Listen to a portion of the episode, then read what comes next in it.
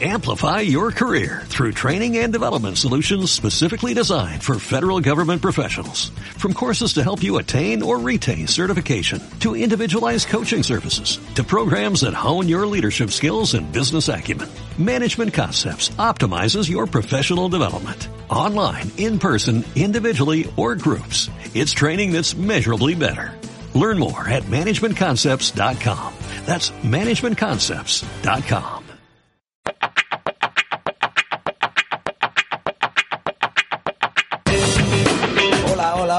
Bienvenidas, bienvenidos a Gintonizadas.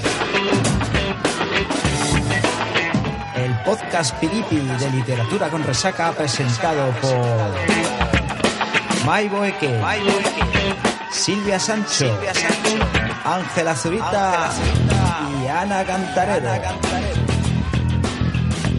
Un repasito fino de lo que viene y de lo que va en el mundo de los libros que agarra. Y sin más dilación, Gintonizadas el podcast. El podcast.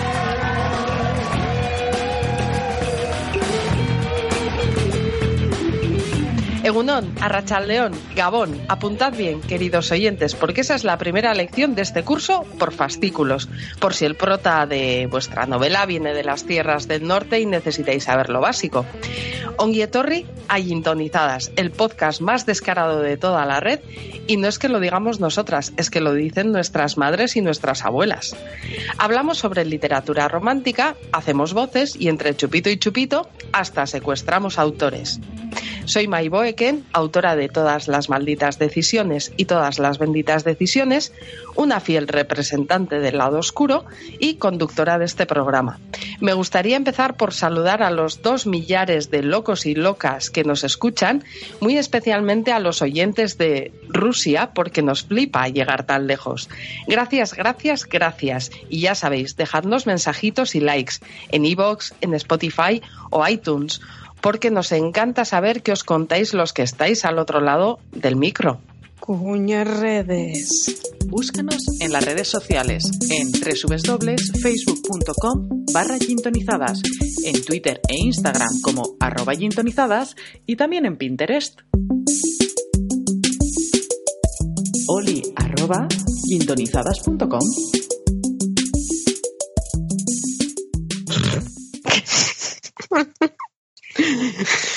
En fin, como habréis observado, hablo en plural y es que menos mal que siempre tengo a mis compis dispuestas a compartir otra ronda conmigo.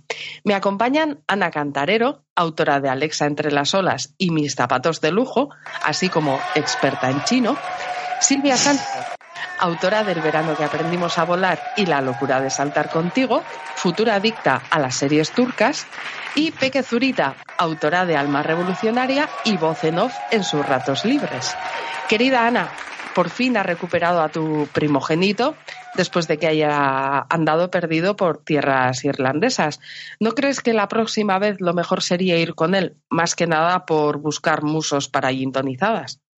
Pues mira, yo me estoy reservando para viajar hasta las Highlands y abrazarme una piedra. Si no ahorro de aquí a verano para hacer ese viaje, pues visitaré la ciudad encantada de Cuenca. Que ni tan mal, oye. Oye, que me pillan cerca, a la de la Academia de Chino. y que me han dicho que también esconden tíos buenos con faldas escocesas, o si no el resoli, ¿eh? da igual. Yo he de decir que me, me, abracé a una piedra en Escocia y no funcionó. ¿No? Pero no, no funcionó. La verdad es que la imagen fue bastante ridícula, pero no funcionó. Eh, lo que sí deberíamos promover un sistema de intercambio con Escocia, ¿no? Yo creo que hay que mover unos hilos y traernos unos Highlanders y cosas así. Yo me imagino allí todo el rato tirando los, el boli debajo de las faldas de los escoceses. ¿Te acordáis con el cole? Con el cole. Ay, por Dios. Eh, Silvia, ¿qué tal va la serie? Espérate que hay que leer esto. El Kencicus en Divinity. Cuéntanos tus impresiones y cómo coño se pronuncia. Pues eh, así, así, Erkencicus. Y, y está siendo muy duro, Maitane. Mira, no ganó para Bragas. Peque Zurita es nuestra alma revolucionaria sin móvil. ¿Qué tal va el experimento de vivir como una Amish? Pues llevo 20 días sin WhatsApp, 13 horas, 22 minutos, 36 segundos, 37, 38. ¿Quién Va, lo, llevo, lo, llevo fa- lo llevo fatal, no me quedan uñas, pelo tampoco. Y bueno, pues no sé cuánto me voy a poder aguantar con esta putita mierda. La verdad. Ánimo, Peque, que estamos seguras de que lo superarás. Eso sí, cuando te den el móvil, ten cuidado con las notificaciones porque igual te explota. Claramente. Sin más dilación, queridos oyentes, estos son los fascículos del podcast de hoy. Pimienta Rosa, de la mano de Ana Cantarero, viene lleno de consejos para convertirte en la prota de tu propia novela romántica. En el copazo, Peque nos hablará sobre la novela Memorias de una salvaje de Baby Fernández y sobre las próximas novedades editoriales. En la sección A Palo Seco tendremos una invitada muy especial, la autora que nació dos veces en Coruña, Abril Camino. Y para terminar, Silvia nos abrirá el mueble bar de Musos y os adelanto que yo ya he echado un vistacillo sin que me hayan visto las demás y os va a encantar, ¿sí? He Uy, echado uy, un uy, uy, uy. vistacillo, que he ¿Tú visto que nos has puesto fotos. Tú Sí, que sola. tú sola. Venga, hemos mirado todas, ¿a que sí? Sí, vamos a reconocerlo. Pues eh, si Peque nos pone eh, la voz en off, nos vamos con Pimienta Rosa. Esto es un honor para mí. Pimienta rosa. Pimienta rosa. Bueno, pues nada, amigas, mi intención, no sé si lo conseguiré, eh, daros a todas las oyentes algunos consejos claves para convertiros en la protagonista de vuestra propia historia romántica. Si no me enrollo mucho, cosa que dudo, quizá pueda ofreceros algún que otro truco para conseguir que él, vuestro churri, se convierta en el protagonista deseado de una apasionante historia de amor. Pero ya os aviso que los milagritos salurdes. Así que vamos al lío.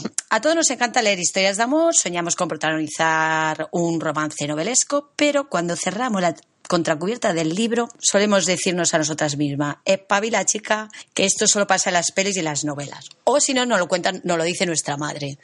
A mí me lo decía la mía. Así que no os agobiéis porque incluso a mí me pasan estas cosas cuando leo alguna historia muy apasionante. Pero sobre todo, vuelvo a la realidad, cuando me encuentro el lavabo de mi cuarto de baño cubierto de una manta de pelos de la barba de mi marido.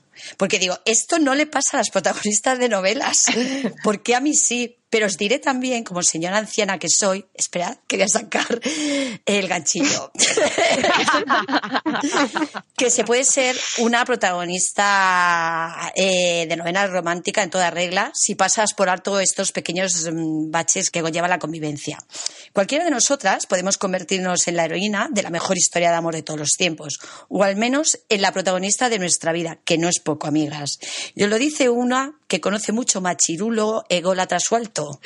Así que, y no te muerdas la lengua, Peque, porque sé que tras este comentario te estás haciendo sangre. Di lo que tienes que decir. Sí, iba a decir que, que putita mierda y que ojalá no vuelva el fantasma del heteropatriarcado al podcast, por favor.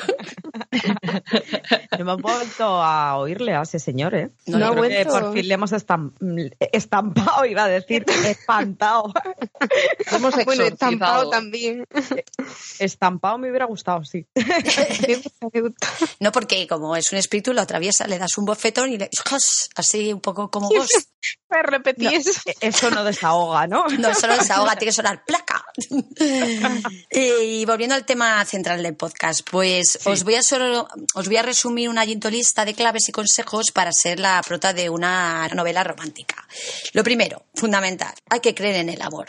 Da igual que hayas vivido una docena de relaciones sentimentales desastrosas, que le hayas pillado a tu chico, a tu ex, montándoselo con tu mejor amigo o amiga. Traumita el canto, pero da igual. Trauma, tú trauma. sigues Sí. creyendo en el amor. Exacto, o que te haya dado el eh, plantón el día de vuestra boda, que eso hay mucha novela y a mí se me- Puñalada en el pecho, pero tú ahí sigues, ¿no? Sigue Pero creyendo. tú, pese a todo, tienes que seguir creyendo en el amor verdadero. Confías, aunque eso te provoque una acidez emocional, que algún día encontrarás a tu pareja ideal. Y pareja en Lo letras mayúsculas. Ese ser especial te tiene que hacer chisporrotear. Y ojo al dato, oyentes. Esa futura pareja ni te completa, ni te hace mejor persona, ni es tu media naranja azucarada, ni nada, ni siquiera tiene por qué ser él. La clave es que esa persona o, o personi aporte un plus de, felici- de felicidad a tu vida. O sea, tú ya eres feliz, pero te vas a ser todavía más. Ahí está. Muy bien Ahí dicho, está. Ana. Amor propio ante todo. Y otra clave, la segunda, otra clave para convertirte en la protagonista de una novela romántica es que dejes de renegar de tu patosez. Esta palabra me la acabo de inventar. Me gusta mucho. Pero viene a decir que si te caes habitualmente por las escaleras o apareces en la oficina con la etiqueta de Zara asomando por la cinturilla de tus tejanos, jeans, denim. es que esto me ha pasado a mí, qué horror, me lo estoy acordando ahora mismo. Y Hija mía, pero con lo largas que son, ¿cómo no va a asomar? No, yo- no, lo raro es que no, no se vea. No, yo peor es que aparecí en la oficina con lo de la talla esa en, en el, en el celo ese transparente. ¿Sabes? Ay, bueno, pero es que por el metro tal nadie me dijo nada, o sea, un horror, pero bueno, Ay, Es que la gente es muy mala. sí, Tía, yo es se lo diría, como yo- cuando tiene un moco que nadie te lo dice. pero se toca la nariz. Es igual. Pues eso, o- pues que vas con el, periódico que lleva en las etiquetas Zara asomando por la cinturilla del jeans o entras en el despacho de tu jefe buenorro, dispuesta a clavar los piños en su alfombra, pues eso, que no te fustigues, que lo estás haciendo realmente bien. Hombre, acuérdate de Anastasia Steele Claro. entrando ahí en el Y es despacho que, a de ver, Grey a ver, con los pillos por delante. Pensadlo, si el tío merece la pena, hasta le parecerás encantadora. Y en una jodida torpe. No, no. encantadora. Y es que si no ve, no es capaz de ver lo maravillosa que eres cuando haces el ridículo, pues Marcándote en el suelo. Que... yo sabes lo que le hubiera dicho a Grey, si fuera mi jefe, que espero que no me ocurra nunca, le diría, pues dame los días libres que me debes por convenio. Me di la baja. Ya te digo. Y no te pido indemnización por haber hecho el suelo de milagro. Exacto. Eso lo cubre el seguro laboral. ¿Tienes seguro en la empresa? en fin. Oye, por cierto, Silvia, cuéntanos tú, que el otro día me hiciste su comentario el domingo así por el WhatsApp sobre también otra... ¿qué es Sí, la... Sí, hija, sí. He de confesar que solo vi como cinco minutillos de peli y, y- y, oye, lo mío me ha costado asimilarlo. Pero, pero tía, se conocían porque él la atropellaba a ella. a lo bruto, ¿sabes? O sea, ya no te tropiezas o, uy, no, no, la atropellaba. Pero lo mejor de todo es que el tío se preocupaba porque le había manchado las zapatillas. Entonces, Ay, era un o sea, cretino. Mira, perdona. Era todo como, no puedo estar viendo esto. En fin, que al final le compraba unas zapatillas y ya era como, ah, qué guay, me te jodas. atropellado, pero oye, mira, me compra Unas zapatillas nuevas, ¿no? Me he enamorado. No sé, tía, yo a veces emigraría de planeta, ¿sabes? Tranquilamente. Bueno, pues, eh, y tras el supuesto este de la patosed innata que, que tienes, porque quieres ser una... Bueno, también os voy a decir una cosa, a la que estoy cayendo, que yo no soy protagonista de ninguna novela romántica, pero soy patosa un rato, ¿eh? o tengo que lo estoy pensando, a lo mejor podría convertirme en una. Bueno, a lo que iba, que a, a esta patosed viene inherente un segundo supuesto, y es el siguiente. Atención. Eh, las auténticas heroínas románticas saben reírse de sí misma y o aprenden a reírse de ellas mismas con el paso de tiempo. Y ahora fuera de coñas. Cuando una mujer logra pasarse por el hojadre la opinión de los demás y asume que no es perfecta y, o, o se da cuenta que es una pérdida de tiempo eh, intentar serlo, esa mujer se convierte en la heroína de sí misma. Y- Amén, hermana. y creedme que solo así empiezas a ser más feliz contigo mismo y a quererte un poquito más. Y bueno, y solo os digo una cosa. Espero que no tardéis los cuarenta y pico mil años que he tardado yo en darme cuenta. Y ahora vamos con un tip antimoda que suena mucho a la revista femenina, pero este es antimoda. No te esmeres en arreglarte demasiado cada día de tu existencia porque ese gra- desgraciado día que te lanzas a bajar a la calle a comprar unas cervecitas al chino. No te has arreglado porque no te ha dado tiempo. Entonces te ponen lo primero que pillas, que es el, el chándal ese estilo jockey de los 80, que ahora se vuelve a llevar. El de. Sí, es que han vuelto, papel. han vuelto los 80. Yo ayer bajé así al chino a comprar donetes, tío. ¿Lo ves? ¿Y no te cruzaste con un buen horro? Pues la verdad que sí, pero llevaba la churri al lado, entonces medio lo mismo. Ah, bueno, pues es, es lo que te iba a decir, que ese, Es fa- ese fatídico día que cruzas con el macizo por el que estás pillada hasta las trancas. Y además de eso es muy posible que os tropecéis el uno con el otro o que os peleéis, os peleéis a- para pillar la última birra que queda fresquita en la nevera del chino. Esto es muy común, ¿eh? En verano. Así que bueno, pues lo más importante es que nos relajemos con nuestras pintas, porque, bueno, pues si se enamora de ti y echa un zarrio, pues oye, mira, es lo mejor que te puede pasar. Así los domingos, ¿sabes? De resaca, cuando amanezcas así a su lado no se lleva sorpresas. Y eso me recuerda a un apunte de Silvia sobre la litosis eh, matutina. A, a mí me inquieta que no exista en los libros. O sea, mira que tenemos escenas de la mañana siguiente, e- ella y él despertando ahí y se besan y no les da así como repelús, ¿sabes? Tú- Después de hola, que seguramente te has emborrachado la noche anterior, porque todos lo sabemos, o sea, las malas pintas, el ir mm, piripi y tal, estas cosas influyen a la hora de conocer al amor de tu vida. Pero coño, te levantas a la mañana siguiente ahí con, con la boca oliendo a perro y, y- y da igual, o sea, el beso es perfecto y al amanecer también, ¿sabes? No sé, yo no Claro. lo entiendo. Y seguro que se no levanta también con la con el eyeliner hecho. Ah, Sí, bueno, eso, eso es muy de las series. A mí eso me fascina de las series. Sí, sí. Pero bueno, que a ver, si te huele el aliento por la mañana y él está enamorado de ti y le gustas muchísimo, pues mira, que quieras que te diga estas cosas. son Pues para adelante, ¿no? Pues para adelante. o sea, a ver. Bebe un traguito de agua, aunque sea, no sé, Dios. yo qué sé, un vinimo. Ve, De ahora en primero al aseo. En, toda la, en todos los despertares de novelas, eh, vasito de zumo o de agua en la mesilla de al lado. El ya colutorio. Sí, sí, sí, sí. Tienes el listerine ahí en la mesilla. Pues, a ver. Ay, que me voy por que me voy, que me lío, que me lío. Me voy por el quinto punto. Ay, ay, Eh, ay. Vamos a ver. Odias tu pelo, pero tu más have. Esto me encanta. Voy a repetirlo otra vez.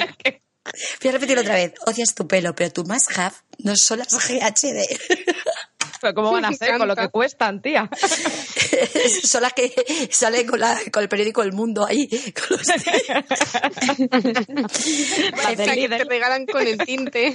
esa, esa. Eh, pues lo iba, que tu imprescindible de supervivencia no van a ser las planchas y nada. So- es tu mejor amiga. Una amiga del alma, esa que te pone los pies en la tierra. Porque cuando una es muy romántica o reniega justo de esa faceta, necesita el consejo sabio de otra mujer o al menos una compañera de juerga, alguien que te escuche la, eh, toda beoda ahí mientras lloriqueas por, por tu ex, lo que sea.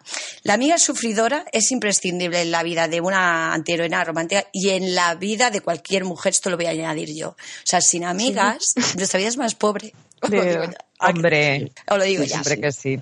Y sobre todo de juerga la necesitas porque al baño vamos de dos en dos. Exacto. O sea, eso es así. Joder, Eso, claro. eso está escrito. Eso es así. Creo que este es el último punto, ¿no? Sí. Sí, muy sí. No, Sí, eh, no, no, no, no, me falta este. Y bueno, eh, si por más que lo intentas, pues oye, no se te da bien interpretar el papel de protagonista romántica, pues solo te queda convertirlo, convertirla a él en, en el muso de la novela. Eso sí, no se lo cuentes a tu churri, que yo recuerdo haber leído que cuando estaba de moda el fenómeno Grey, algunos insensatos se lo leían a escondidas y empezaron a comprar fustas y horribles trajes de látex. Y eh, no sé, eso, en fin, que sí, que es mejor que te, pues eso, que le regales una falda escocesa, tú a él. y a ver si se le pega algo del maravilloso y repetible Jamie Fisher. Pues sí. Oye, Ana, a mí aún y todo que, que vayan a los sex shop a comprar látex y fustas, vale, pero peor son los que acabaron en Leroy Merlin comprando Las bridas. bridas, cuerdas y etcétera. Qué grande. Oye, te voy a ¿Cuánto decir una cosa. O sea, yo me imagino a mi churri con un traje de látex y hostias. Y adiós líbido, ¿no? O sea, no puedo. O a mi vecino. Ay, Dios, ay, ay, tu vecino. Pero esas ¿Por qué cosas haces mejor esas no imaginarlas. No, no, no, no. Ay, ahora ¿sabes lo que me va a pasar? Y lo de Que- la fusta, muy delicado, ¿eh? Que nos creemos todos aquí Indiana Jones y no. Y no. Pero es que ahora me estoy, estoy pensando que cuando vaya en el ascensor con mi vecino, ahora se Te me va quitar. traumatizando tú sola sin necesidad. Tía, sí, voy a pensar. Para, para, Ana, para. Ay, déjalo. Venga, vale, vale, stop. Venga, pasa, pasa. May, pasa al siguiente. Muchísimas gracias, Ana, de verdad, por estos maravillosos consejos. Y si alguna de nuestras oyentes consigue convertir a su chico en un muso de novela, esperamos feedback, por supuesto. Eh, Peque, ¿preparado tu copazo? Súper preparado. Vamos allá. Dale. Copazo. El copazo. Oli, mis sintonizados del planeta. Ya estamos de vuelta como, como la buena resaca que os vais pillando de vez en cuando, que lo sabemos. Esta vez me ha tocado a mí recomendaros un copazo de los buenos. Así que os traigo música de incertidumbre, por favor, señor del sonido. Memorias de una salvaje, de Baby Fernández. Y diréis, o está, catal está catalogado como romántico, mi, mi, mi, mi, ya lo sé que no está catalogado como romántico, no hace falta que seáis tan repelentes, pero... Eh... pero si no hemos dicho nada. Ella sola se lo come. Pero claro, ya me lo digo yo todo. Sí, pero hay una historia, hay una historia por ahí. Como que hay una historia por ahí. Me acabo de perder. en el libro, muchachos. En el libro, en el libro. En el libro. Tú estás pensando todavía en el chico de ayer. Yo también, ¿eh? Yo creo que la Yo que también. iba con él no era su churri, era su hermana. Ahí has perdido tú la oportunidad de conocer al La hombre de tu vida. de mi vida, te haber salido en chándal a comprar donetes, volverme sin Claro. donetes y cabreada, sí. Estás muy negativa, Peque, así no. Así no. Es por culpa porque del móvil. en el siglo XVIII y lo llevo mal. Bueno, por lo menos no te pusiste unas enaguas así. el chándal de los En el chándal ese que es como papel, tía, por favor. Tío, son tan horribles. Joder, Qué miedo. si lo habéis visto en nuestra en mi generación, ¿por qué lo repetís? Es que hay que ver, ¿eh? Que no habéis campana. aprendido nada, ¿o qué? La gente no aprende, estos teenagers. Pues ya verás cuando salgan de terciopelo. Ya verás, eso sí que eran. Qué Bueno. Bueno sigue, Peque. Venga, pues que, que a una gintonizada pues la categoría le importa una putita mierda. Así que eh, os traigo el copazo de Memoria de una salvaje. Como todas las cosas en este mundo, tiene también una historia de amor. Y aunque no la tuviera, es mi sección y hago lo que me da la gana. Hasta que me echen de gintonizada, la verdad. bueno, pues os voy a leer un poquito la sinopsis para que os ubiquéis. Eh, Kai, la protagonista, tiene 19 años y una vida un tanto peculiar. Cuando su padre es asesinado en un ajuste de cuentas, se ve obligada a compaginar sus estudios con un trabajo como que muy poco convencional, el de ser recepcionista y chica de los recados en un local de alterne clandestino. Y bajo la amenaza de los proxenetas y la asfixia de la deuda, vivirá de cerca los horrores que el sistema de la trata de mujeres conlleva. La experiencia la llevará a gestar una metamorfosis que marcará su paso de la adolescencia a la edad adulta. Las mujeres que allí conoce K y la violencia intrínseca al mundo criminal hará que comience a pensar en defenderse y para ello acudirá al club de boxeo de Ram, un chico al que la violencia de género también le ha marcado la vida.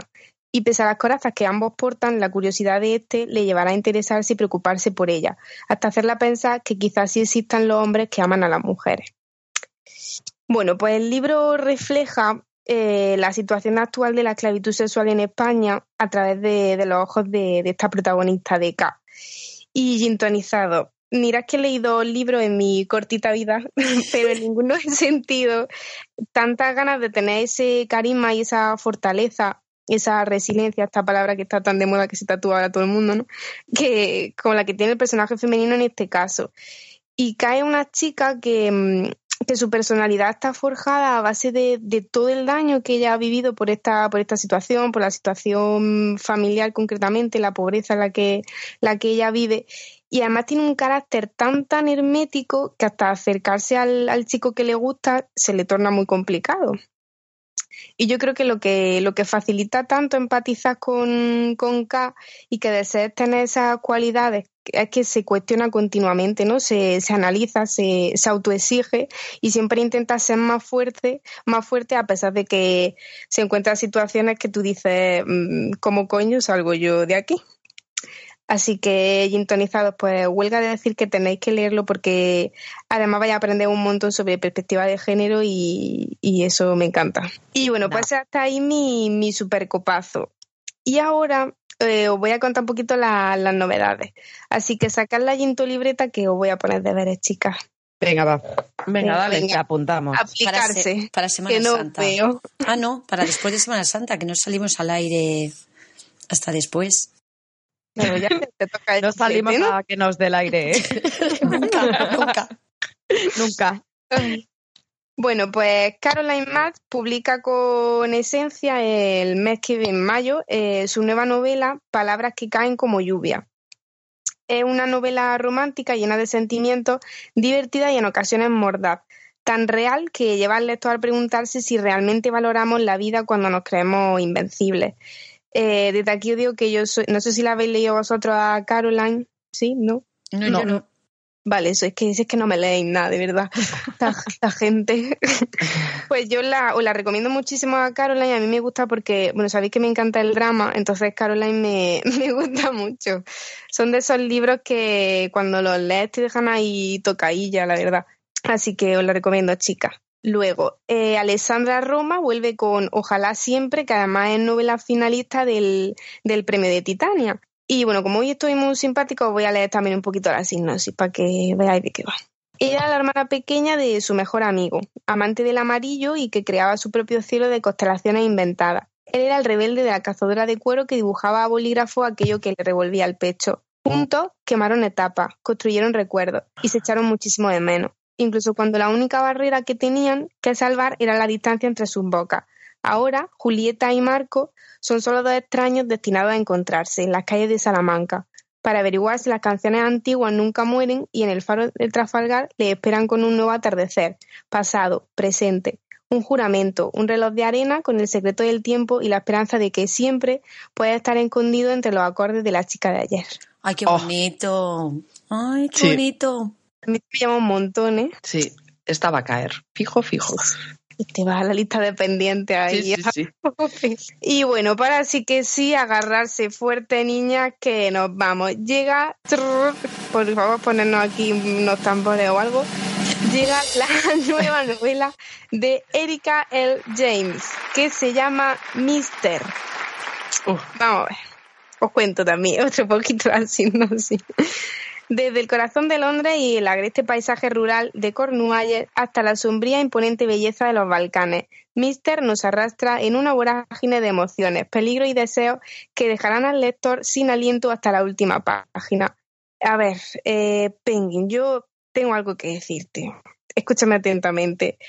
Lo nuevo de Erika sí, pero Broken Julia en español no.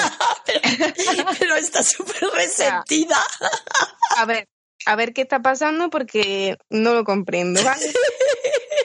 Entonces, mm, me encantaría que alguien de Penguin, por favor, se ponga en contacto con la gintonizada y le explique por qué Erika sí y, y Leisa no. O sea, yo veo ahí una clara discriminación. Claro que sí. Queremos a Leisa también. A Erika también la queremos, por supuesto. También, pero, también, pero queremos todos. Claro. Queremos Sí, todos, sí. exacto. Tampoco es pedir tanto, jolín. En, en español, en español o en chino, y Ana no lo traduzca. Sí. Claro. Claro, Hacemos el audiolibro. Eso Yo sé, sería un punto. Eso es. Mira, Suma, tú, de, de Munia. Eh, Mai tenía una propuesta para Zuma. sí, ah, venga, es una, es una propuesta muy seria. Suma, si tú publicas Broken Juliet, eh, nosotras hacemos el audiolibro. Ya te Claro. digo. Más fácil imposible. Vamos. Eso es. Yo ahí os lo dejo. ¿eh? A palo seco.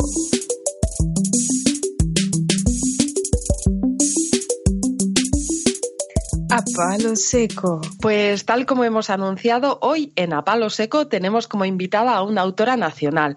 Pero eso no ha impedido que metamos un par de braguitas y los micros en la maleta y hayamos cogido la gintoneta para irnos de viaje a Galicia. Y aprovechando la coyuntura, nos hemos sentado alrededor de una queimada para espantar a los malos espíritus, las meigas, los haters y los musos de, de garrafón. Menos mal que Abril Camino nos ha echado un cable. Por cierto, bienvenida y intonizadas, Abril. Muchas gracias. Hola a todas. Hola. Bienvenida. Abril, eh, ya que estamos con la queimada, ¿te, te animas con el conjuro? Bueno, me animo con una frase, porque ni siquiera me lo sé entero, pero... eh, Dale, dale. vale, venga. Eh, Muchos coruchas, sapos, euruchas, y ahí me quedo, porque ni me lo sé entero ni, ni nada. Aparte, la queimada es como un, es un enemigo una trampa mortal que hemos diseñado en Galicia para acabar con la humanidad o algo así. para los turistas cuando vamos. Exacto. No sé cuánta experiencia tenéis con ella, pero Ay, no yo- suele ser buena. Yo muy, yo muy buena. Qué guay. Que te acuerdes, sobre todo. Qué guay. No, eso, joder, la queimada es, es dura, ¿eh? Pero bueno. Genial, Abril. Menos mal que tú controlas un poco el, el conjuro porque, porque a Ana solo se le daba bien el gallego rápido y el chino y fijo que acabábamos invocando algo muy chungo y es lo que nos faltaba. Al de al de los chichos. Al del medio de los chichos lo convocamos. Joder. Ay, ya va. En fin, mientras esperamos a que se apague la queimada, eh, vamos con, con los datos técnicos. Abril Camino nació en Coruña dos veces. La primera en 1980, de la manera tradicional, y la segunda una tarde aburrida de marzo de 2015, cuando se dio cuenta de que tenía demasiados amigos invisibles que le hablaban y muchas historias que contar. Ella dice que no es una autora por vocación, que la empujaron a descubrir la droga de las teclas hace solo cuatro años. Pero no os penséis que en este tiempo se ha dedicado a la vida contemplativa. Porque os diría que lleva 11 novelas debajo del brazo, pero sería una mentira muy cochina, porque las lleva en un carrito muy mono. Porque, claro, 11 libros, ¿verdad, chicas? Son 11 libros. De esos 11 libros, eh, romántica adulta, romántica new adult, eh, Pecado, penitencia y expiación, Saga Destino, En una casa blanca a la orilla del mar, Imposible canción de amor y la edición recopilatoria de Hermanos Sullivan, Pasado, Presente y Futuro, Sangre y Tinta, Como te veo yo, Te quise como si fuera posible y Mi mundo en tus ojos, casi nada. Y además de todo eso, Abril es asesora literaria, peluquera de manuscritos. O sea, sé, la encargada de que cualquier escrito que pase por sus manos llegue al lector sin las puntas abiertas, sin aigas o brescas, con todas las cosas en su sitio y con un cardado tan perfecto como el de Bon Jovi en los 80. Eh, oye, Abril, a esta queimada ya le podemos dar un trago, ¿no? Eh, yo creo que sí, ¿no? Me- este currículum me ha dejado con ganas, ¿eh? Sí, ¿verdad? En fin, hay una pregunta, Abril, a la que no me he podido resistir. Tal vez sea la queimada, pero ¿sufriste mucho en la época en la que el concurso Password eh, surgió el malentendido Abril Cerral? Bueno, es mi, es mi vídeo favorito de la historia de la humanidad. O sea que no, porque yo aún no era Abril en ese momento. Pero bueno, ha habido, he tenido mucho cachondeo con el Abril Camino, abrir camino. eh, o sea, to- todo tipo de bromas que se puedan hacer con el verbo abrir o con el mes de abril, las tengo todas. sufrido, ¿no? Todas, todas, todas, todas, las tengo todas. Yo he de decir que en mi oficina todavía se dice Abril Cerral. O sea, llevamos aquí cuatro o cinco años. A ver, es que es historia viva de la televisión, es de lo mejor que ha pasado nunca en España, en general, no solo en la televisión, es buenísimo, a mí me flipa ese vídeo. O sea, a mí me- me- de verdad que me lo pongo a veces, ¿eh? es que me flipa, de verdad. Bueno, como ya hemos mencionado, llevas 11 novelas en un carrito y a primeros de marzo acabas de publicar Imposible canción de amor. ¿Cómo lo haces? ¿Eres una escritora de brújula, de mapa? Cuéntanos, ¿cómo? cómo? 11 novelas. Bueno, eh, siempre contesto que la respuesta corta es no dormir, ¿no? ¿Vale? Entonces eso te, te regala muchas horas al día. Si consigues vivir sin dormir, es fantástico. Entonces, esa es la primera receta, que duermo muy poco, y la segunda, bueno, si soy de brújula o de mapa, soy de mapa cerrada, pero, o sea, mm, no hay otra opción para que yo escriba que teniendo clarísimo lo que voy a escribir. Eh, y bueno, es, ahora hablando en serio, es una cuestión de organización. Yo soy muy organizada y, y es la forma de, de poder escribir a, bueno, a ese ritmo. Eh, sobre todo en el pasado, ¿eh? porque ahora ya me dedico solo a escribir, entonces, pues, joder, me sobra hasta tiempo, ¿sabes? De repente duermo y esas cosas.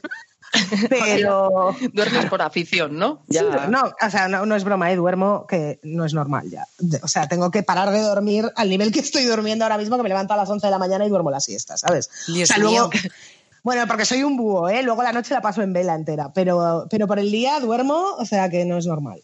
Qué envidia. Eh, pero es nuevo esto, ¿eh? O sea, quiero decir, hasta hace unos meses que sí que combinaba con otro trabajo, pues es que no dormía. O sea, pero de verdad, es que a lo mejor dormía tres o cuatro horas al día, como muchísimo. O sea, cuatro era como wow, ¿sabes?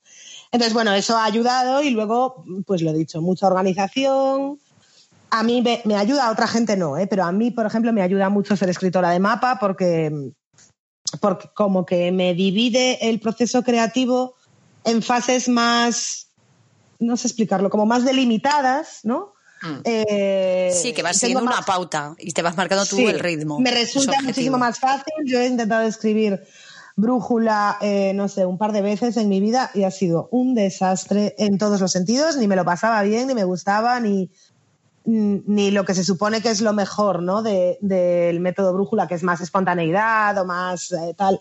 Yo no lo conseguía. Es lo peor que he escrito en mi vida. De hecho, de, hecho, una cosa la reciclé y la otra está borrada directamente. Y entonces a mí me ayuda mucho ese método. Eh, em, de hecho, me hace gracia que justo me hayáis preguntado a la vez cómo hago haber escrito tanto, pero bueno, es bastante lo que he escrito eh, con, lo del, con lo de si soy brújula o mapa, porque para mí está muy relacionado, sin duda. De, eh, a mí me ayuda mucho tener muy pautado eh, mis novelas para, para ser productiva después. Claro, es que algún secreto tiene que haber y claro, entre no dormir y tener un buen esquema.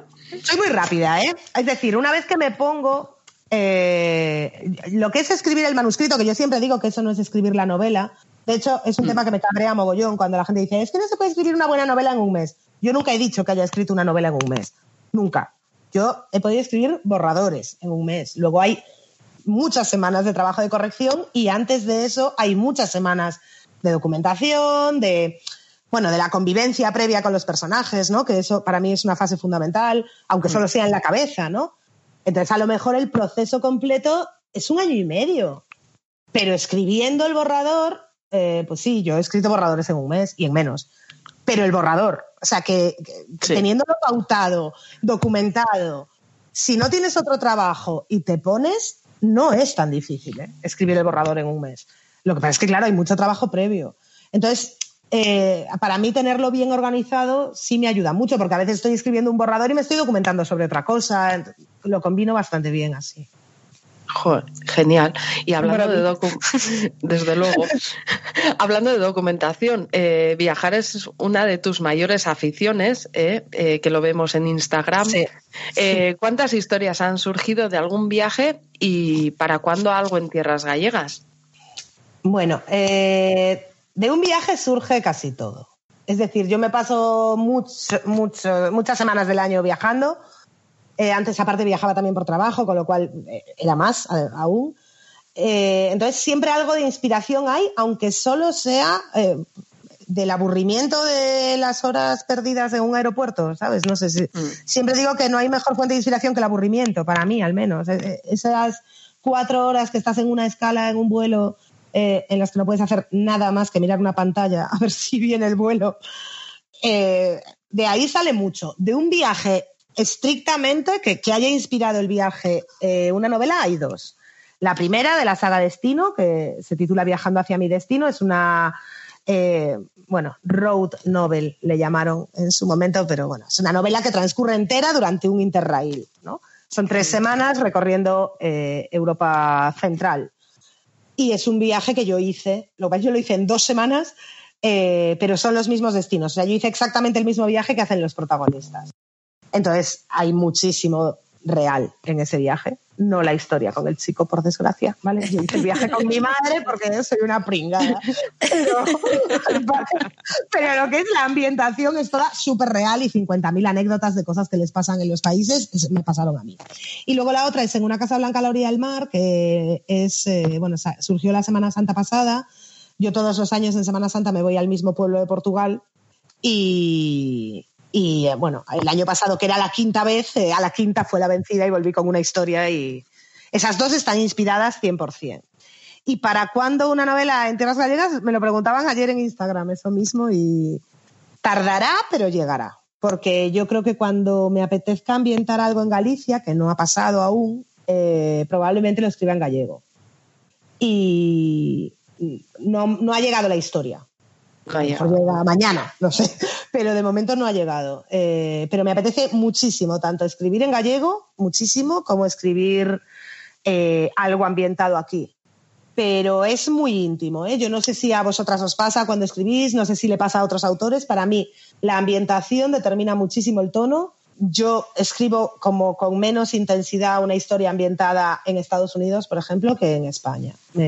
O sea, digamos que cuanto más cercano es el entorno al mío, más me involucro, por decirlo de alguna manera, que no significa que la novela sea mejor tampoco, ¿eh?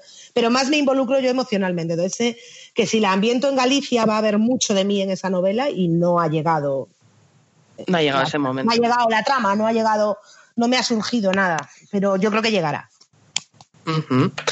Eh, Imposible canción de amor, tu última publicación. Eh, debo decir que la historia de Ada y Hugo, que la estoy leyendo ahora mismo, es dura. ¿Cómo nació esa historia? Eh, bueno, nació de una forma un poco original que creo que es más fácil de comprender para las que nos dedicamos a esto que para las lectoras. Eh, o para la gente que ni siquiera lee, no sé, que muchas veces la inspiración parece que viene de la nada y no, esto vino de una conversación con una amiga mía escritora que se llama Altea Morgan. Eh, ella escribe eh, romántica histórica, bueno, ahora está escribiendo contemporánea, pero antes escribía romántica histórica. Mm. Y es una persona como yo, que no duerme. Entonces, eh, nos pasamos las noches hablando por audio de WhatsApp, pero muchas horas, ¿vale? Y siempre sobre libros, bueno, conversaciones de esas que la gente de mi vida real fliparía, ¿no? Sí, o sea, de analizar hasta el último párrafo de algo, ¿no? Y surgió el debate sobre lo difícil que es encontrar en romántica contemporánea un conflicto externo verosímil en el siglo XXI. Porque su tesis, ella mantenía que en histórica es muy fácil. Y su tesis era es que en el siglo XIX, por ejemplo, hay un millón de razones por las que una pareja no podía estar junta, ¿no? Eh, pues, de diferencias de clase social, eh, algunas enemistades de estas entre las familias. Bueno, si habéis leído histórica, pues ya os imagináis, ¿no? Y- Pero que si realmente una pareja tiene claros sus sentimientos en el 2019, ¿por qué no iba a poder estar juntos? ¿no? O sea, si estás casado pero quieres estar con otra persona, te divorcias. Si vives lejos, puedes encontrar una solución. Es decir, como que hoy en día todo es más fácil. Entonces, ¿qué podría ser? Y bueno, pues hablando de eso, fue Surgió. surgiendo, surgiendo, surgiendo. Y bueno, empezó como un debate, bueno, de esto es un poco peregrino, ¿no? Y acabó metiéndoseme en la cabeza la historia y no puedo decir cuál es esa razón porque, bueno, Mai ya la sabe. Sí, yo ya has visto que la he Claro. pasado de puntillas un poco. Claro, Hombre, por por la eso. cuenta que le trae a Mai. Claro. Que no nos haga Pero- spoiler. Claro, por eso. Entonces, Ni bueno, spoiler. digamos que, que Hugo tiene una situación en su vida muy complicada, muy difícil de solucionar o imposible, como dice el título. Y en torno a eso gira la, la trama de la novela. En torno a cómo solucionarlo o intentarlo o eso. Sí, la verdad es que yo mm, con ese giro me quedé. eh, no, no me lo esperaba, pero bueno, no voy a seguir, que al final acabo con el Ya, spoiler. yo eh, cada vez que me preguntan eh, ya no sé ni cómo responder para darle, ¿sabes?, un rodeo a no desvelar esa historia, pero bueno. Sí, es complicado, es complicado. Eh, pues antes de meter la pata voy a dar paso a mis compañeras. Vale. He preparado varias preguntillas y me han prometido que van a ser buenas. Vale, a ver. Bueno, yo a mí es que me resulta imposible no formularte esta pregunta, Abril. ¿Cuál es la imposible canción de amor de Abril Camino? Ay, qué difícil es esta pregunta. Eh, no, yo creo que no tengo una imposible canción de amor. Eh, Creo que en esto me parezco muy poco a, a los personajes. No, yo creo que yo no tengo, no tengo ninguna. ¿Ves? Te he dejado ahí Me la, has la dejado ahí diciendo no puede ser. Tiene No, que tener Tú tenías que formularla y yo no, yo he contestado esto. Ha salido así, ¿no? Es que no, no, no, no, la verdad es que no, no, no tengo una canción de amor. Ni tengo, eh, ni literalmente, ni tengo una canción de amor Ni- de cabecera, ni Ay. abstractamente tampoco tengo una historia de amor imposible ni nada por ahí perdida. Muy igual bien. en el futuro. Es que yo, a mí me tira el de corazoneo, tenía que ahí indagar, indagar. Intentarlo. Soy la persona más básica y con la vida más básica del mundo. O sea, no, no- o sea, a mí me, me- a veces me cuesta mucho meterme en la piel de los personajes. eh. Creo que son mis personajes todos mucho más románticos que yo misma. Bueno, yo creo que eso nos pasa a muchas, ¿eh? Yo creo que a, casi todas. Yo creo que a casi todas. A ver, Silvia, ¿me le toca a Silvia? Sí, voy, a, voy a quitarte un poquito el micro. Y, y yo es que tengo una duda. A ver, eh, repasando así un poquito tus textos, tal, no solo las novelas, sino también lo que publicas en tu web, que está Sí. chulísima, por cierto, y tal, tus redes y esto, yo eh, percibo siempre una especie de filtro morado, ¿no? Por decirlo así. Cuéntame, porfa, ¿cómo se puede ser femin- feminista, femenina, escribir libros románticos hasta cinco en un año y no morir en el intento? Bueno, pues muriendo un poco en el intento. No hay manera, ¿no? Eh, no, a ver, sí hay manera. Eh, yo siempre digo que el, el concepto tradicional que tenemos, de- o sea, eh, primero sí hay un filtro morado en todo lo que escribo, tanto en la web como en artículos en prensa o como en mis novelas. Eh, que- pero, pero no es una cuestión, porque ahora parece que está como de moda, ¿no? O sea, Sí. no nos engañemos. No, lo mío viene de mucho antes, ¿sabes? Y por suerte hay venías hemeroteca. morada de casa, ¿no? Claro, yo ya venía muy morada de hace muchos años. ¿no? Entonces, que evidentemente esto no significa que tú mañana no cojas mi primera novela y digas, pero mira, perdona, eh, qué machista es esto, ¿no? Porque puede pasar. eh, porque eh, por suerte evolucionamos. ¿no? Ahí está. Claro, yo he leído hace poco mis primeras novelas, bueno, porque quería meterles una reedición y tal, y ah, he borrado cosas. He borrado cosas. No me avergüenza nada, al contrario, me avergonzaría de mantener hasta la muerte que lo que en el 2011 me parecía normal me lo siga pareciendo hoy. Hemos evolucionado y muy, muy rápido en este sentido. Eh, y yo, bueno, pues hay una parte de avergonzarme un poco de cosas que a lo mejor escribí en otro momento y hay una parte de estar orgullosa de haberlas escrito, de haber escrito otras ya hace mucho tiempo. Dicho esto, ¿se puede ser escritora de romántica y feminista? Se puede, pero creo que hay que currárselo un poco. Es decir, yo sigo leyendo, yo sigo leyendo muchas novelas que, no, que yo no puedo soportar y es así. Eh, y muchas veces acabo yéndome a otros géneros porque me cuesta mucho. Y no es una crítica, hay gente haciéndolo maravillosamente, ¿eh? O sea, no es una crítica Claro, general. Claro, pero, es, pero, pero tú lo has dicho, hay de todo. Y la parte del de todo que no ha evolucionado, a mí me da escalofríos. Es que es así, me da igual, o sea, no voy a decir nombres, obviamente. No, pero ahí quizá- somos cobarditos, pero es que a mí me horrorizan cosas, ¿vale? Pero hay quizás romper una lanza por el producto nacional. Que Muchísimo. comparado, ¿verdad? Con, con lo que viene de Estados Unidos, así en plan bestseller y tal, vamos, le damos 100 vueltas en ese sentido. ¿eh? A ver, yo creo que en Estados Unidos también habrá. Eh, Hay también mucho pero a lo cuidado. mejor no llega. No, claro, pero a, lo, pero a lo mejor lo que sí se ha puesto el filtro morado triunfa menos y no llega. Claro, Porque también. yo también hay una cosa que es una realidad. Yo si fuera un poco menos feminista en mis novelas me iría mejor. Más Venga, comercialmente ¿Tú hablando, crees? ¿verdad? ¿Tú crees? Eh, a ver, vamos a ver cómo lo explico porque me voy a meter en un lío yo sola aquí como una campeona. Vamos a ver. Bueno, no te preocupes, siempre podemos poner pis, una cuña. Nos metemos ¿Qué al jardín yo contigo, no te preocupes. No, a ver, hay, no, hay una gran, una enorme hornada de lectoras que agradecen muchísimo una literatura romántica moderna. Y por en moderna vamos a incluir el filtro morado, ¿vale? Bien. Muchísimo. A mí me llegan muchísimos mensajes de, joder, a mí me encanta leer romántica, pero la romántica que me encontraba hace X años me chirriaba. La de, la de una serie de autoras de ahora, lo que tú decías, producto nacional, me está gustando mucho más. Pero también hay, a ver, eh, yo tengo protagonistas muy odiadas y que las analizas y dices, ¿pero por qué la odias? La odias porque no deja toda su vida por el tío. Porque Eh, rompe el cliché que a lo mejor estamos acostumbrados, ¿no? Sí, pero es que creo que, que, que tampoco se corresponde con la vida real. O sea, bueno, quiero pensar. ¿no? Claro. Eh, bueno, Mai lo está leyendo. Yo, por ejemplo, a mí, a mí me han llegado muchas críticas sobre la prota de esta novela. Eh, sí. Muchas. Están ahí, ¿eh? Son públicas, quiero decir.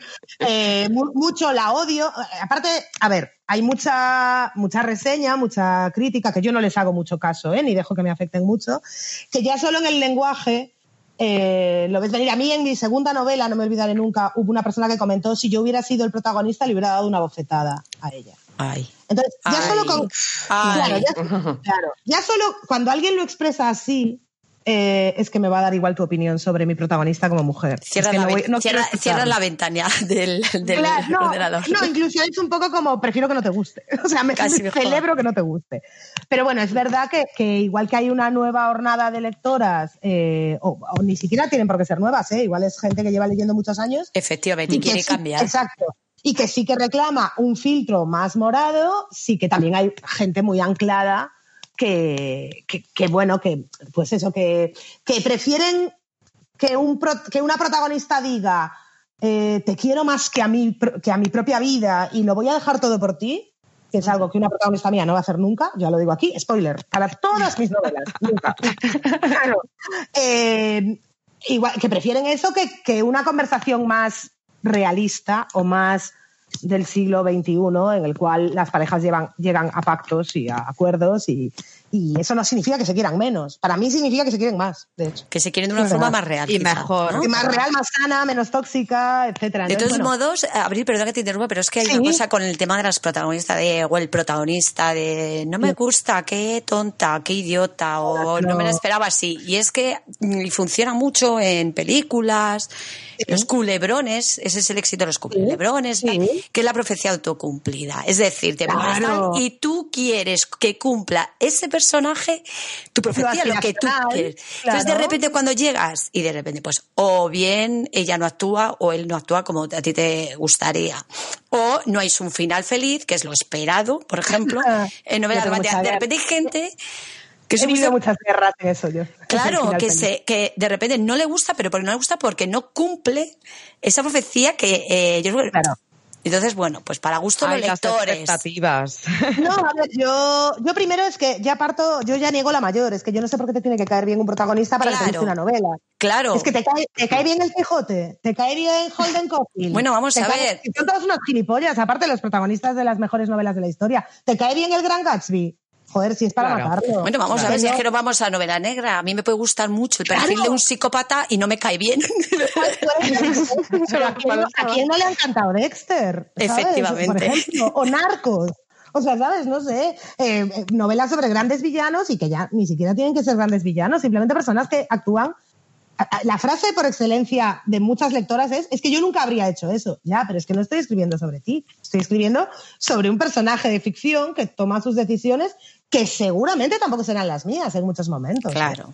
O sea, Claro. es, es ficción Pero al final. Entonces, Siempre el- tendemos como a ponernos en la piel ahí de la prota y eh, claro. Claro, entonces ahí es donde el filtro feminista pues va a depender mucho de cómo sea la persona en su vida, Claro. evidentemente. O sea, Claro. yo, eh, o sea, no sé, por ejemplo, en, en mis últimas novelas, sobre todo, porque las primeras yo creo que esta- estaba muy perdida, tampoco sabía mucho, pero en las últimas, eh, para mí es- siempre, siempre escribiré antes sobre el amor propio que sobre el amor romántico. Para mí, es, o sea, el quererse a uno mismo, el, el aprender a vivir de forma independiente y luego, si llega el amor, es un añadido, pero no es el, no es lo básico en tu Claro. vida.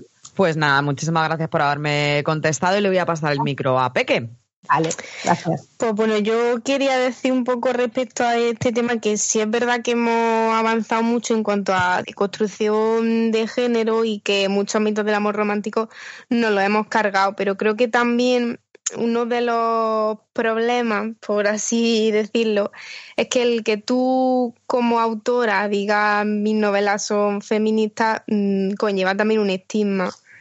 Eh, sí. Sí, sí. A ver, yo no lo- yo no- sí. Entonces, No, claro. Yo no lo diría, ¿eh? O sea, yo nunca lo digo. De hecho, hace poco me preguntaron, bueno, en una cosa de estas de preguntas de stories de Instagram, si mi novela era, si yo consideraba que esta novela, la última, era feminista, y yo contesté que no. O sea, que considero que no es machista. Pero no es feminista, en el sen- o sea, no, no es el tema de la novela el feminismo. Entonces tampoco me gusta que se utilice el feminismo para vender novelas. Eso es lo que a mí me molesta. Yo nunca voy a. Yo Pero, algún día que- pero Abril, yo creo que no tiene nada que ver, ¿no? Que evidentemente tú eres autora de novela romántica, ¿no? Creo que no tiene nada que ver que porque tu novela puede ser romántica y además ser feminista. Entonces yo creo Claro. que evidentemente si es romántica, vale, no, tra- no tratas como tema central el hablar de hablar de feminismo, pero sí que puede ser feminista. Claro, pero yo creo que en mi caso, por lo menos, y con lo que yo me siento cómoda, es que si eso lo tienen que decir, que lo digan los lectores, que lo digan, que lo digan otros. Ahí está, tú no vas Y a utilizar el muy- término yo- para vender, claro. Claro, yo, o sea, a ver, es que yo llevo muchos años muy comprometida con temas feministas y me, o sea, de verdad, me he hecho las manos a la cabeza de hasta qué punto se usa ahora mismo para vender producto. Entonces, mi novela es feminista. Mi novela es una historia de amor en la cual la protagonista es fuerte y una, un personaje secundario, que Mai sabrá de quién hablo, que también es chica, o sea, la otra mujer, digamos, que tiene una trascendencia en la trama, también tiene una evolución como mujer muy interesante, ¿vale? Bueno, que esta se puede contar, que no es spoiler, que es, una, es la hermana de la protagonista, que viene de una relación muy larga, de ser una persona muy romántica, tradicional, etcétera, y se lleva un palo muy gordo y, y, y crece como mujer.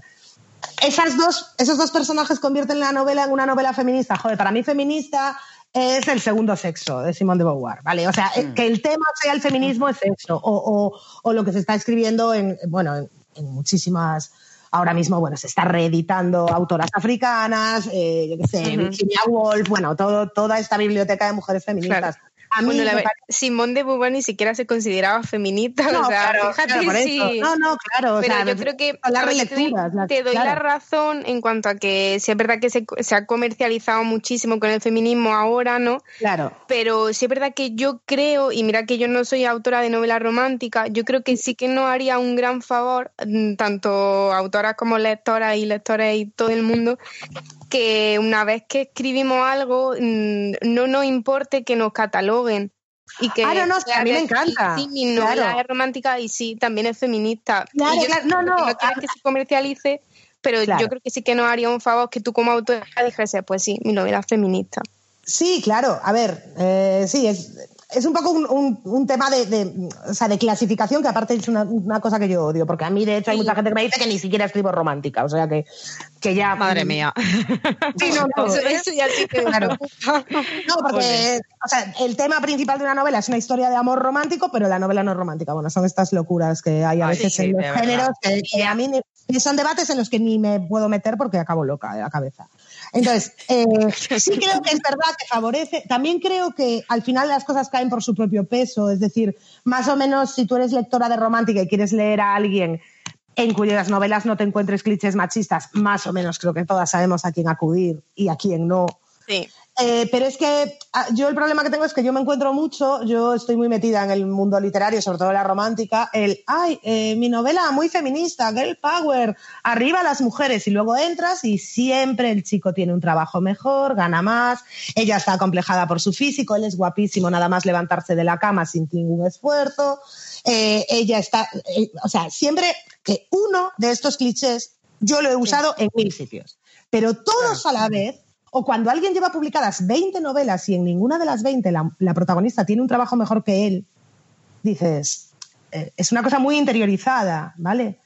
Pero, pero es que a lo mejor es contra ese cliché contra el que hay que luchar también. Y, y hacer un esfuerzo mayor para evitar que tu novela, no digo que sea machista, pero no está haciendo ese papel feminista que, que a lo mejor en las redes sociales me estás queriendo vender, que es algo que yo veo en muchos. en muchos Sí, que cae en una contradicción al final. Claro, al final es verdad, pues claro, no es Grey, ¿vale? Que para mí es, claro, pues no, no es Grey, pero es que tampoco es el año 2011.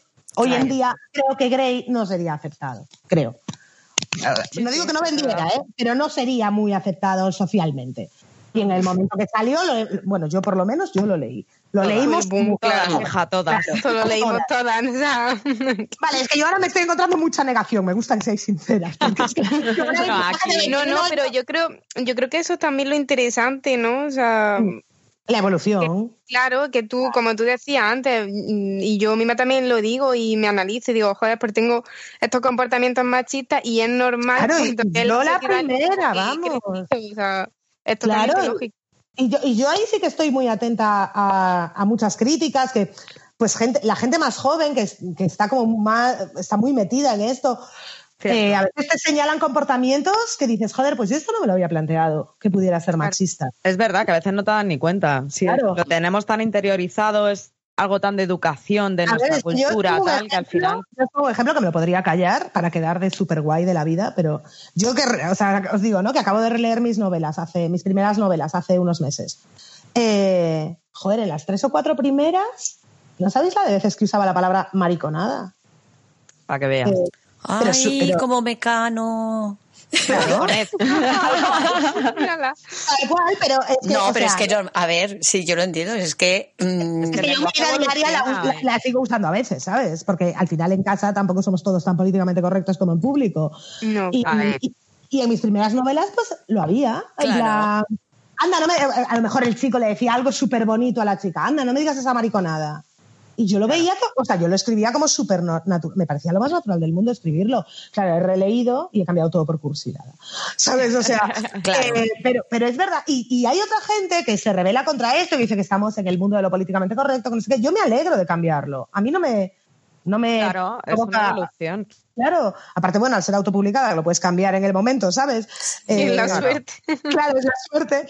Eh, pues a mí, yo me alegro de haber cambiado esas cosas. Eh, incluso eh, había, tenía una escena, yo me la pensé muchísimo, había una escena en una de mis novelas, de, de mi segunda novela, que la chica se cabreaba muchísimo con el chico, con toda la razón, él le hacía una liada muy gorda y ella le daba una bofetada. Mm. Y la quité.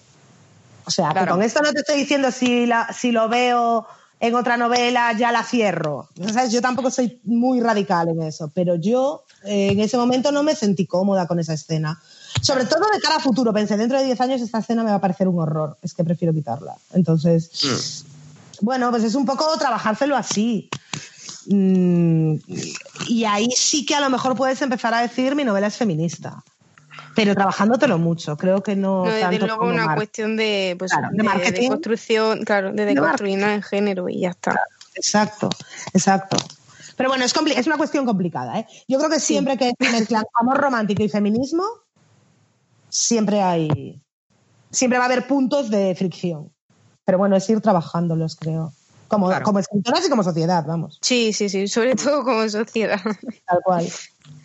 Bueno, pues mm, Abril, yo te descubrí en el hace más bien poquito, ya con tu última novela, con Mi mundo en tu ojo, Sí. y te descubrí en el club de lectura de Librería Cala en Granada, que aprovecho para mandarle un besito a mis niñas que la Ay, yo también. son de menos.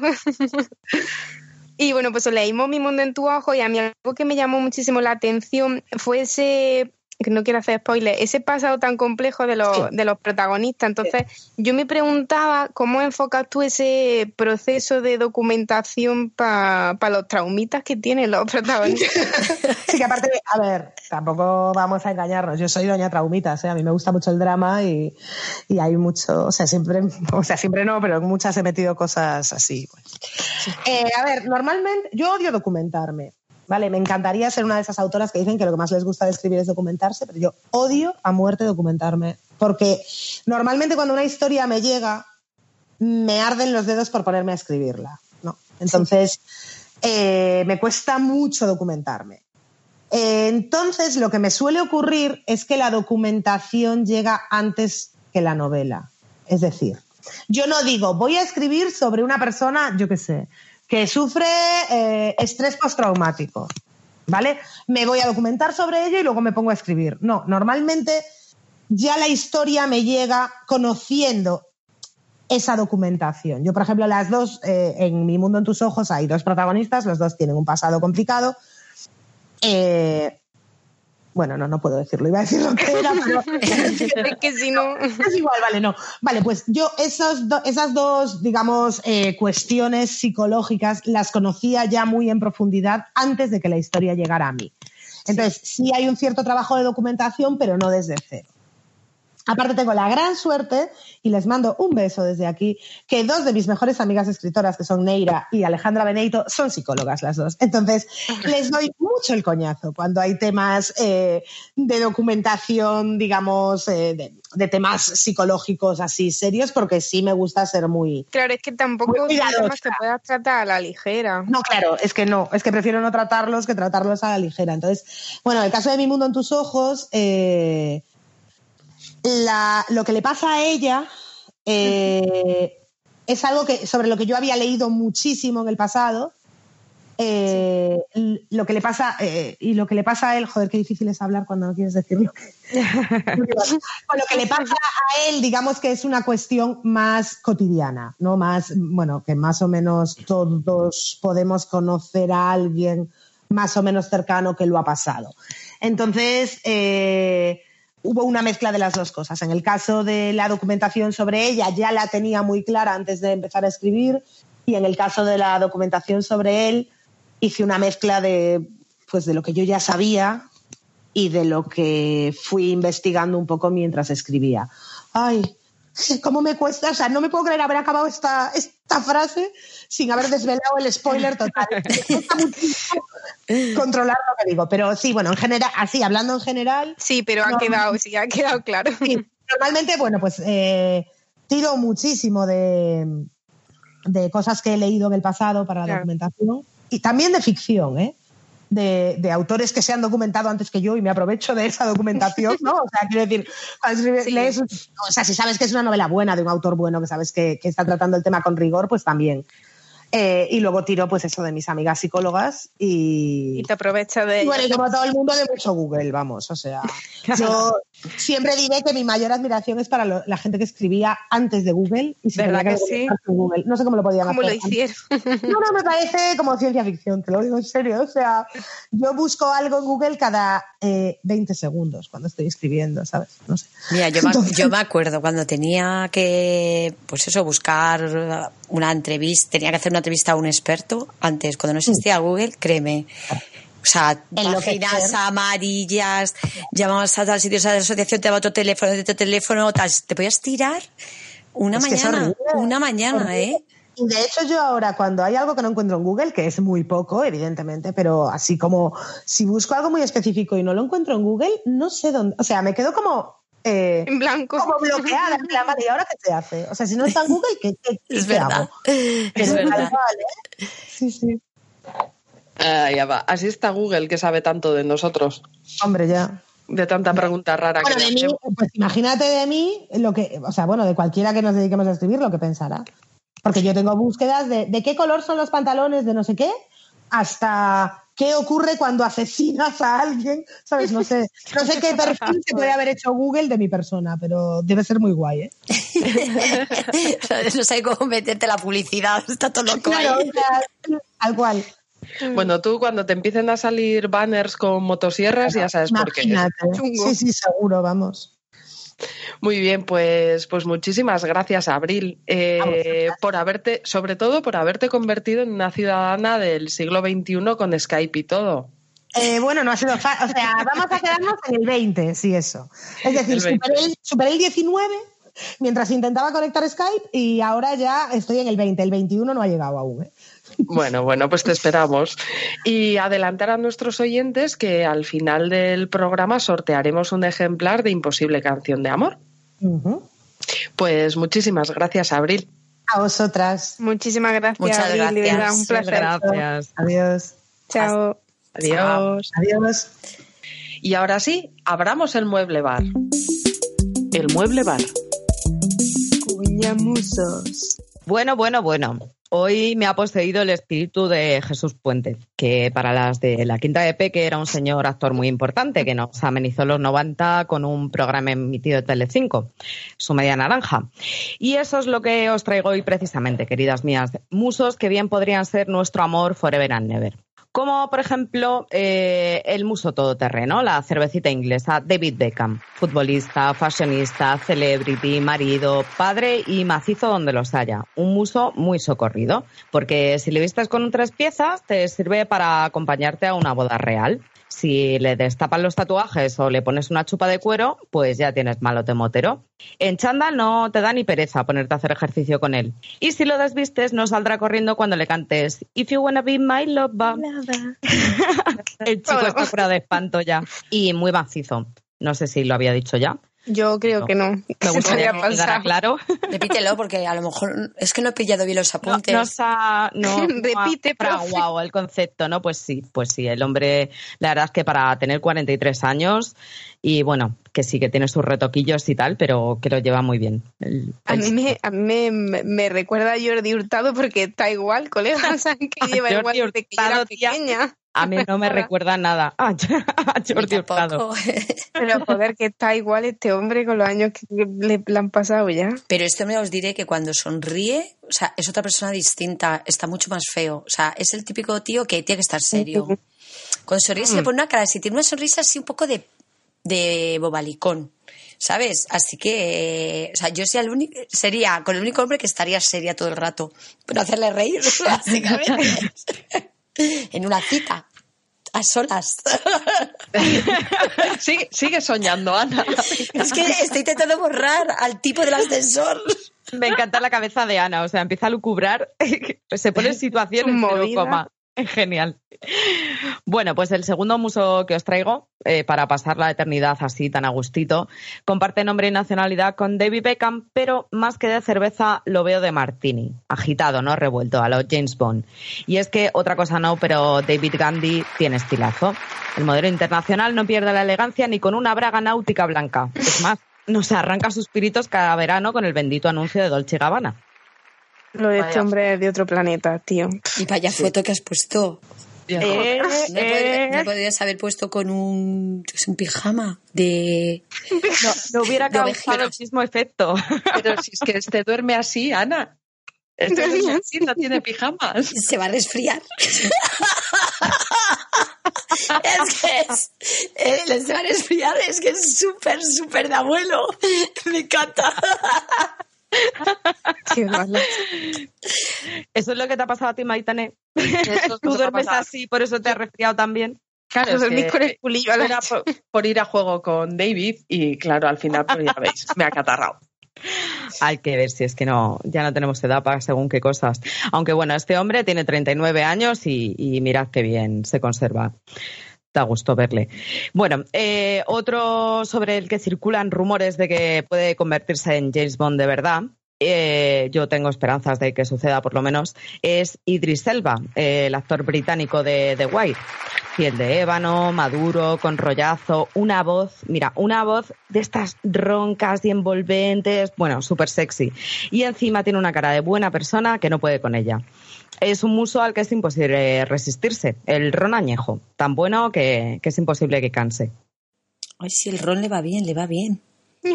Está aumentando la foto ahora mismo. Estoy con la lupa aquí, tiqui, tiqui.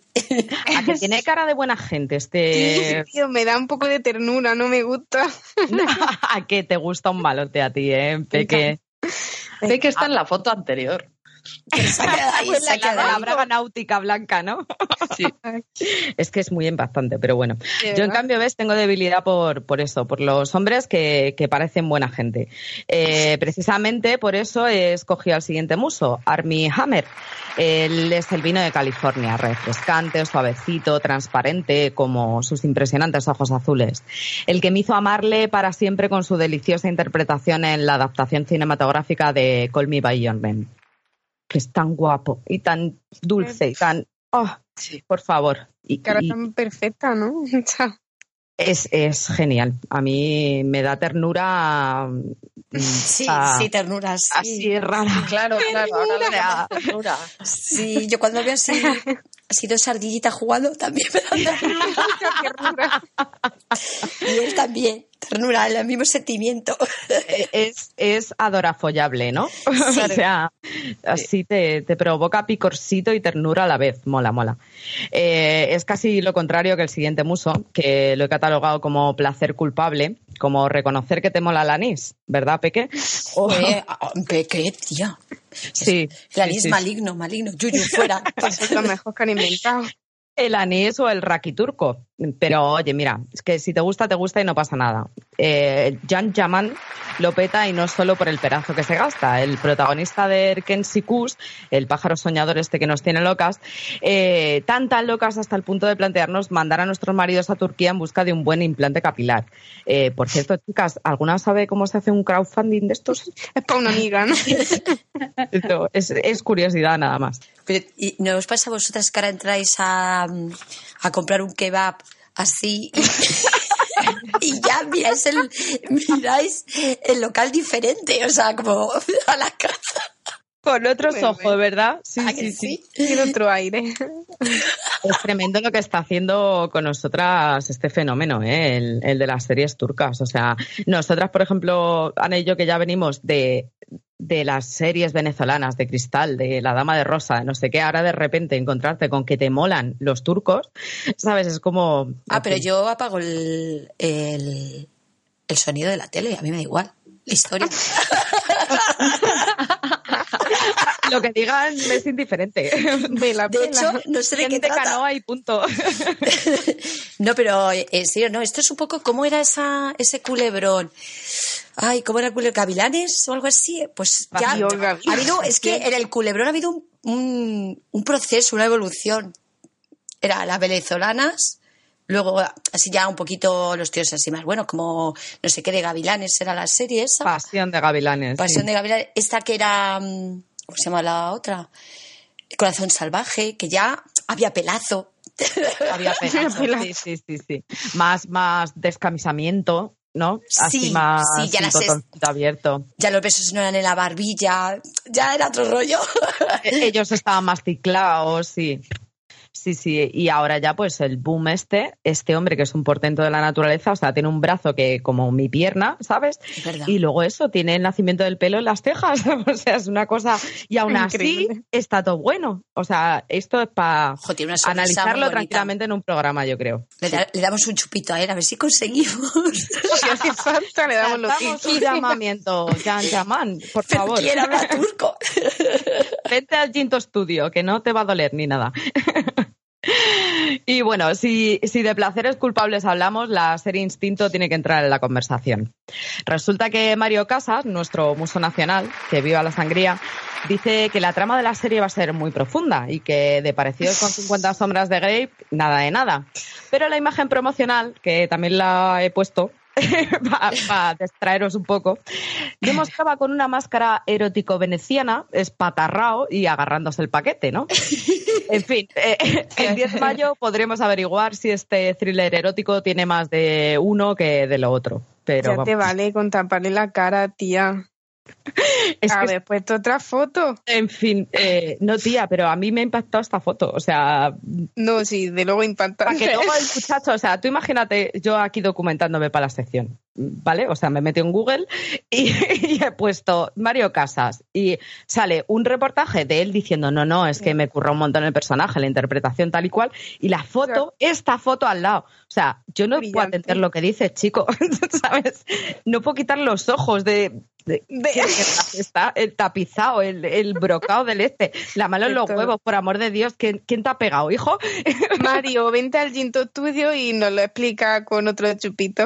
Ay, de verdad, yo no sé, no sé, habrá que ver la serie, a ver qué tal. Y bueno, ya para terminar me voy a poner un poquito más seria, porque os traigo a la musa que se ha ganado mi corazón para el resto de los tiempos, la mejor ginebra que vais a poder encontrar, mucho más que una princesa, es de hecho una Khaleesi, Emilia Clarke. La actriz inglesa que ha dado vida a Daenerys de la Tormenta en Juego de Tronos y a Luisa Clark en Yo antes de ti, entre otras, tenía mi admiración por sus trabajos interpretativos, hasta que he leído su artículo en The New Yorker. Ahora también la admiro profundamente como persona. Me cuesta perdonarle la panzada de llorar que me pegué, eso sí. Veréis, el artículo cuenta que en 2011, cuando acababa de terminar de rodar la primera temporada de Juego de Tronos, padeció el derrame de una aneurisma cerebral del que sobrevivió casi milagrosamente, con una intervención craneal de por medio. Ella tenía entonces 24 años. Durante su ingreso en el hospital le diagnosticaron una segunda aneurisma, más pequeñita pero que podía romperse en cualquier momento.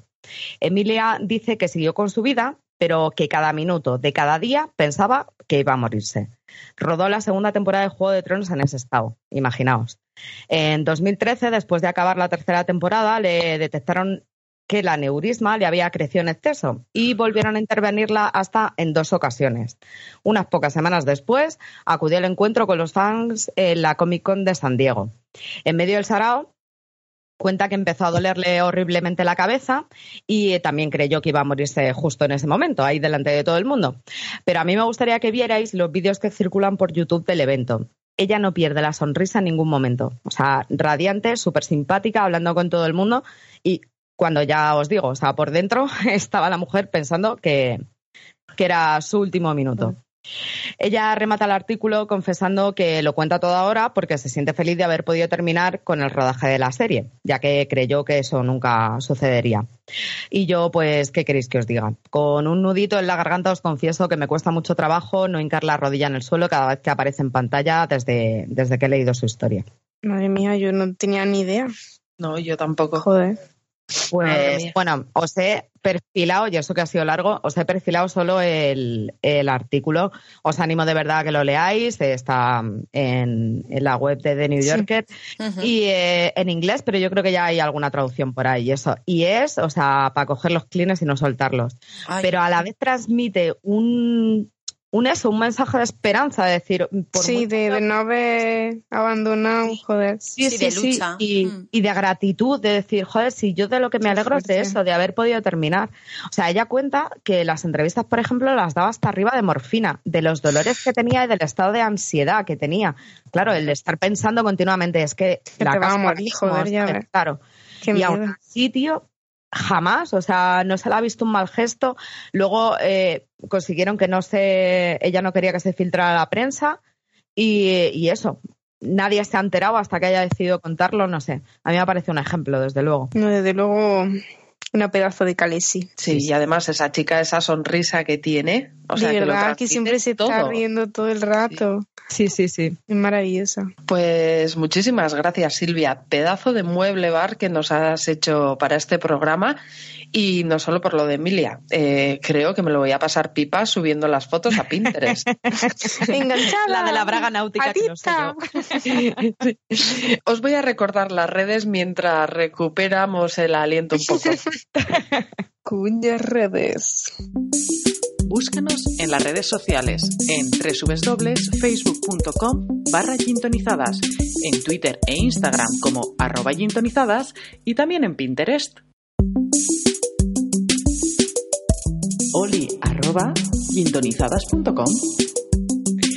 Y ya que estás, Silvia, eh, anuncia la ganadora del concurso del podcast anterior, que se lleva un ejemplar del otro inglés, cortesía de Ediciones Pamies. Pues la afortunada de este mes se llama Mariana. Felicidades. Muchas felicidades. Enhorabuena. Enhorabuena, Mariana. Y como viene siendo tradición, hoy tenemos un nuevo sorteo. Ana, cuéntanos cuál es el libro que sortearemos este mes, que ya lo hemos adelantado en la entrevista, y cómo se puede participar. Pues nada, os hago un pequeño recordatorio este mes. Eh, os puede llegar a casa un ejemplar de Imposible Canción de Amor de Abril Camino, la autora que acabamos de entrevistar. Para participar tenéis que pasaros por nuestro Instagram y cuando veáis anunciado el sorteo os vamos a invitar a responder una cuestión, así que ya podéis empezar a, a darle vueltas a la cabeza. La pregunta es, ¿cuál es esa canción que dejaste de escuchar después de que algún gañano o gañana te rompiera el corazón? Podéis dar vosotras también ya una respuesta y así animáis a la gente. Venga. Chan, chan, chan. A mí canción ahora mismo no se me ocurre, Mm, pero serie sí. Yo le cogí Mania Friends por un gañán. ¿Lo ves? Siempre hay un Sí, sí, la cancioncilla del inicio me da mal rollo, sí, sí, ¿ves? Al final se asocia. Sí, yo creo que no he dejado de escuchar ninguna canción por, por un tío, pero sí que alguna vez me he machacado escuchando alguna canción en bucle porque me recordaba a alguien. Yo un poco como Maya, a mí sí es verdad. Yo además asocio mucho las canciones a, a cualquier momento, al estar en cualquier sitio y sobre todo con personas, pero nunca dejo de escucharlas. Me, me autoinflijo ahí daño a tope y me las pongo un mogollón de veces cuando estoy triste. Hay más masoquismo. Claro, a- pero a tope, sí, sí, sí. Además, una sensación súper placentera. Ya lloras, te descargas y, y después, pues, pues para adelante. Claro que sí. Pues nada, hasta aquí, queridas y sintonizadas, este podcast. Os diría que volvemos en un mes, pero a lo mejor sería mentira, porque ya sabéis que nos encanta tomarnos un chupito a mitad de mes. Porque esto del micro engancha. Y si no, que se lo pregunten a Peque y a sus voces en off. Mientras tanto, para que la espera no se os haga tan dura, podéis visitarnos en el psiquiátrico, en nuestra web o en las redes. Y por favor, dejadnos likes y mensajitos en iVoox, iTunes y Spotify, que son gratis y nos hacen muchísima ilusión. Pues nada, un abrazo Un abrazo, que vez que viene. Os habéis quedado Ah, Es que no ha queremos quedado ahí un poco- En realidad no queremos irnos. Claro. y estamos alargándolo. Un beso muy grande, familia. Y. Gracias, adiós. Besito. Un beso. Adiós, un besito.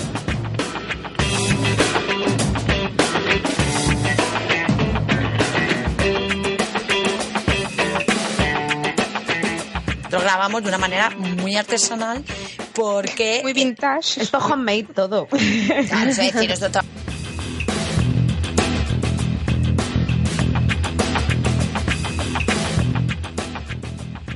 Vamos al lío. Pues vamos para adelante, niña.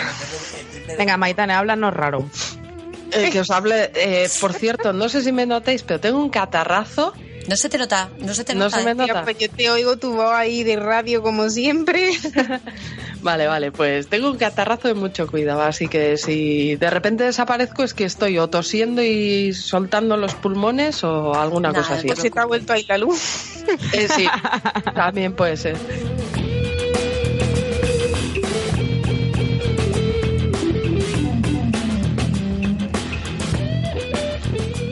Egunon, Arrachaldeón, Gabón. Apuntad bien, queridos oyentes, porque esa es la primera lección de este curso por fasti... Perdón.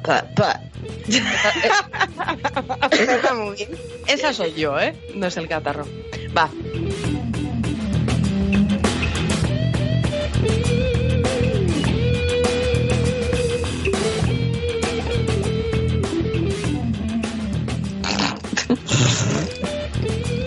Venga, venga, no me hagáis reír, coño.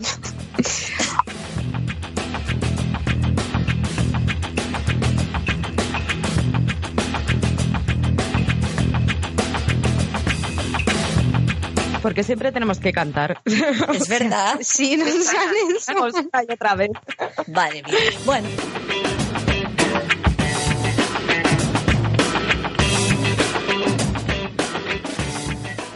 Casi, no hay nada mejor que cambiar. No, no, no, no, no, no, no, no, no he ido cantando. Hey, ¿Cómo la Sí, sacas? Como Salomé. Como Salomé. Salomé, muero. Salve. Ay, eh, Álvaro, eh, venga, paro esto. ¿Lo haces un guardar tú con tu.? No sé dónde lo guarda él, a ver si. Madre Oye, pues, mía. Hoy sí que ha salido largo, yo creo. ¿cuándo nos ha salido? Cuando- Yo es que no he Vamos, mirado. pues hay mucho que cortar.